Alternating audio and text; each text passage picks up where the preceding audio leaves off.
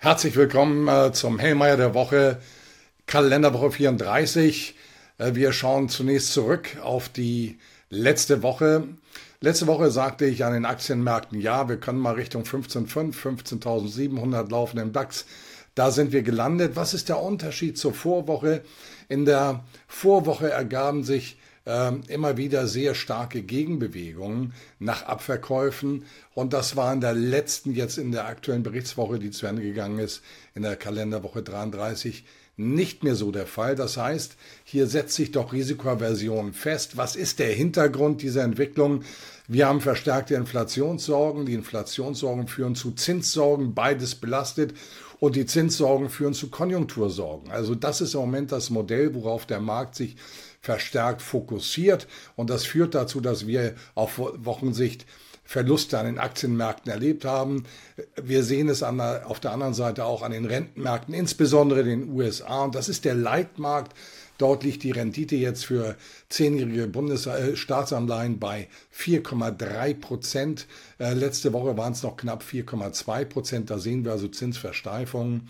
Insgesamt, was kann man noch sagen? Der Dollar hat ganz leicht gewonnen. Im Grunde genommen unverhältnismäßig wenig gegenüber dem Euro, wenn man sich das ganze Bild anschaut. Äh, Gold und Silber standen ein Stück weit unter Druck. Das gilt für Gold, das gilt weniger für Silber. Silber wurde zuvor stärker abverkauft. Dann schauen wir weiter auf die letzte Woche. Was gab es jetzt? Es gab am Wochenende das Camp David-Treffen Südkorea, Japan und ähm, die USA. Ein Schulterschluss, der dort stattfindet, aber ein Schulterschluss mit doch ähm, auch ein wenig ähm, Bedenken. Bedenken deswegen, weil der Druck insbesondere auf Südkorea in den letzten zwölf Monaten extrem hoch war und die Frage ist, ob es eine Kooperation ist oder nicht doch ein Stück weit ein Thema der Unterordnung oder der Einordnung unter US-geopolitischen Interessen. Losgelöst davon ähm, äh, bleibt das Thema Geopolitik virulent, auch im Hinblick auf die Ukraine-Krise, auch auf den Niger. Schauen wir kurz auf aktuelle Inflationsentwicklung. Wir haben heute Morgen Zahlen aus Deutschland bekommen.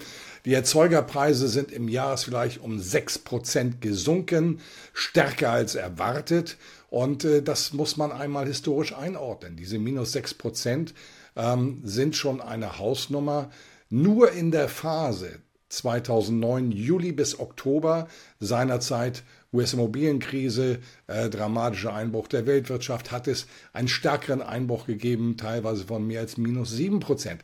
Diese Datenreihe geht zurück bis zum Jahr 1950. Also das, was hier passiert, ist ein Stück weit entspannt, aber die Märkte werden aller Voraussicht nach nicht nachhaltig darauf reagieren, weil es äh, erstmal nur ein Einzeldatum ist. Es hängt auch mit Basiseffekten zusammen, wie so häufig. Und insofern ist es angenehm, dass hier Inflationsdruck auf die, bei den Erzeugerpreisen zurückgeht. Das heißt auch, das wirkt sich ja an die Verbraucherpreise. Nein, dass auch bei den Verbraucherpreisen der Druck sich zumindest hier in Deutschland aus diesem Grund heraus nicht aufbauen sollte.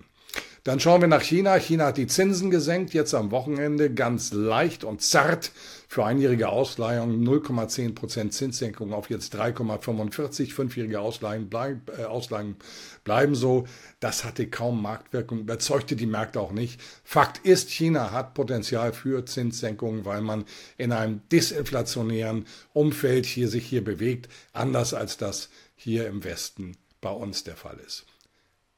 Ultima Ratio, in der Rückbetrachtung, in der aktuellen Betrachtung, Risikoaversion hat insgesamt zugenommen. Schauen wir auf die Daten diese Woche und das wird interessant. Wir bekommen morgen den Absatz zuvor genutzter Wohnimmobilien in den USA. Wenig Veränderungen erwartet, 4,15 Millionen. Äh, das sollte weniger bedeutend sein. Wichtiger dann am Mittwoch die Erstschätzung für Einkaufsmanager-Indizes. Und da wird einmal mehr deutlich, dass Deutschland und Europa, Deutschland aber allen voran, äh, die rote Laterne vor sich herträgt. Äh, das sind Frühindikatoren für die zukünftige Konjunkturentwicklung und wir schauen mal auf Japan. Japan, das nur auf dem Papier sanktioniert, das weiter Öl und Gas aus Sachalin bezieht, das also nicht diese Versorgungsproblematik hat und auch nicht die Preisproblematik in der Form, was wir ja auch an den Verbraucherpreisen beispielsweise in Japan sehen. In Japan wird äh, standen wir zuletzt beim äh, Composite Index für die Gesamtwirtschaft bei 52,2 Punkten. Das heißt deutliches Wachstum.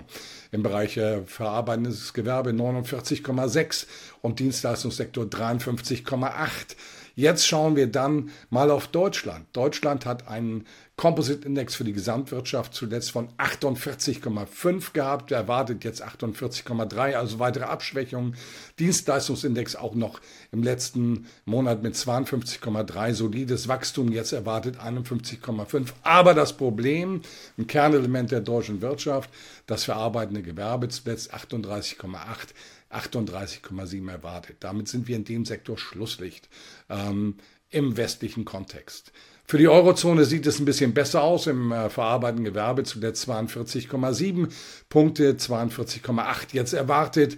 Der Dienstleistungssektor von 50,9 soll auf 50,5 Punkte zurückkommen und der Gesamtindex, also der Composite Index für die Gesamtwirtschaft von 48,6 auf 48,5 Zähler fallen. Heißt mit Werten unter 50 Kontraktion, vergleicht sich nochmal zuletzt mit äh, Japan mit 52,2. Also eine ganz klare Divergenz der Eurozone gegenüber Japan. Dann schauen wir Richtung Großbritannien.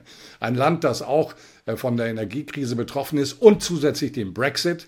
Ähm, dort für den ähm, Sektor verarbeitendes Gewerbe 45,0 nach 45,3 erwartet.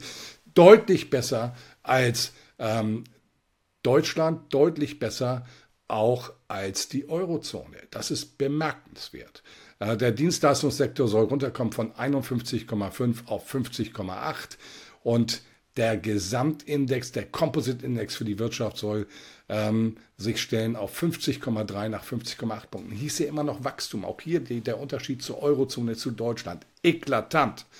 Äh, in den USA sieht es auch nicht schlecht aus. Dort zuletzt im Bereich des verarbeitenden Gewerbes 49,0 äh, Punkte erwartet, 49,4 jetzt in der Erstschätzung. Im Bereich des Dienstleistungssektors ein Rückgang erwartet von 51,5 auf 50,8 und für äh, die Gesamtwirtschaft ähm, soll es sein, äh, haben wir keine Prognose, war es jetzt 52, wird über sich über 50 Punkte bewegen. Deutlich wird aus dieser ganzen Konfluenz, dass Europa, dass Deutschland das Schlusslicht ist, Deutschland innerhalb Europas und Europa im Vergleich zu den größten westlichen Wirtschaftsräumen. Und äh, das ist eine Aufforderung, politisch aktiv zu werden, um diesen Entwicklungen entgegenzuwirken. Was gibt es weiter am Mittwoch? Wir bekommen den Hypothekenmarktindex zuletzt 193 Punkte, historisch gesehen niedrig, keine Prognose vorhanden und der Absatz neuer Wohnimmobilien, auch hier keine große Veränderung erwartet, nach 697.000 aufs Jahr hochgerechnet, annualisiert jetzt 706.000. Dann gehen wir zum Donnerstag. Dort bekommen wir das Geschäftsklima aus Frankreich. Keine Prognose für den Berichtsmonat August verfügbar. Zuletzt 100 Punkte. Hatte enorm hohe Stabilität. Ich gehe davon aus, dass sich das auch weiter so fortsetzt. Dann aus den USA der Auftragseingang für langlebige Wirtschaftsgüter. Hier hatten wir zuletzt vier Monate Anstiege, äh, zuletzt 4,6 Prozent im Monatsvergleich plus jetzt äh, die Erwartung minus 4 Prozent. Das ist einfach etwas, Großaufträge spielen eine Rolle. Wir haben eine sehr positive Tendenz gehabt. Das Ganze wird jetzt ein Stück weit ähm, revidiert äh, in der Gesamtbetrachtung, aber es bleibt ein ähm, positives Gesamtbild, wenn wir den fünf Monatszeitraum der letzten fünf Monate betrachten. Aus den USA dann von der Chicago Fed ermittelt, der National Activity Index, 85 Einzelindikatoren, die in diesen Sammlerindex einfließen. Zuletzt minus 0,32, keine Prognose gegeben. Minus 0,32 heißt unterproportionales Wachstum, nicht Kontraktion der Wirtschaftsleistung. Das ist erst bei Werten unter minus 0,70 der Fall zur Interpretation.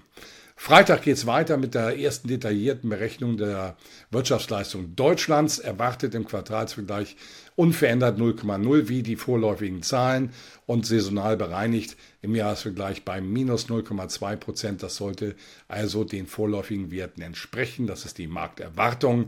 Dann kommt der IFO-Index, der nochmal zurückgehen soll, wenn wir die Prognose uns anschauen per August. Zuletzt 87,3 der Geschäftsklimaindex, jetzt erwartet 86,3.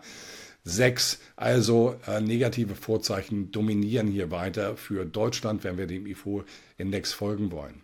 Und das Ganze, die Woche wird abgeschlossen mit dem Index des Verbrauchervertrauens nach Lesart der Universität Michigan.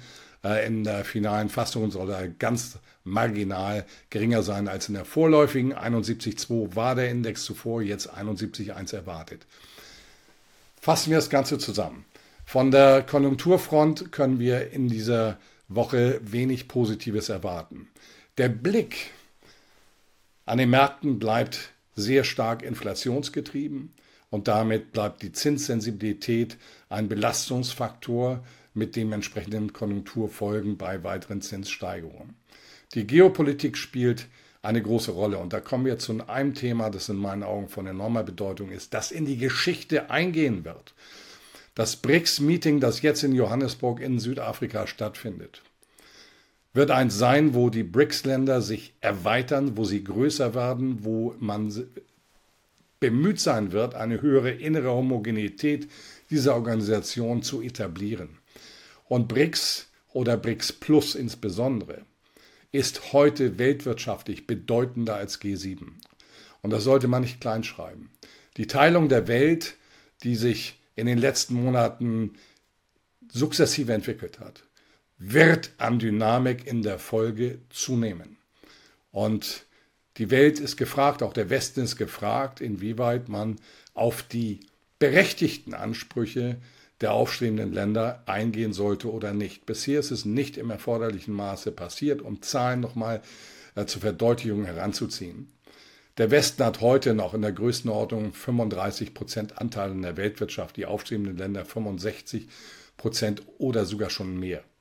Und sie wachsen doppelt oder dreifach so schnell wie der Westen. Das heißt, sie gehen Richtung 70, 75 Prozent. Und dann braucht man in den, im internationalen Organigramm seitens dieser Länder auch eine größere Teilhabe. Und wenn diese Teilhabe nicht generiert wird, dann werden sich alternativ Organigramme bilden. Das BRICS Plus gehört dazu, die Shanghai Corporation, die vielleicht in BRICS eingehen wird, das größte Freihandelsabkommen RCEP und so weiter. Das sind alles Dinge, die weiter forciert werden dynamisch, wenn sich hier nicht eine neue Konstellation in der Wahrnehmung westlicher Länder ergeben wird.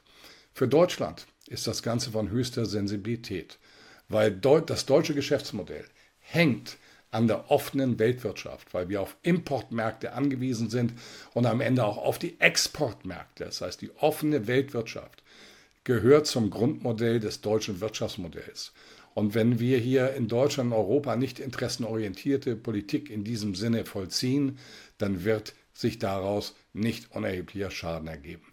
Insofern mit einer leichten Mahnung schließe ich äh, diesen Hellmeier der Woche. Ich wünsche Ihnen eine erfolgreiche Woche und ich wünsche der Welt Erkenntnisse, Weisheit und Demut, um den Problemen, die fraglos hier im Raum stehen, Herr zu werden.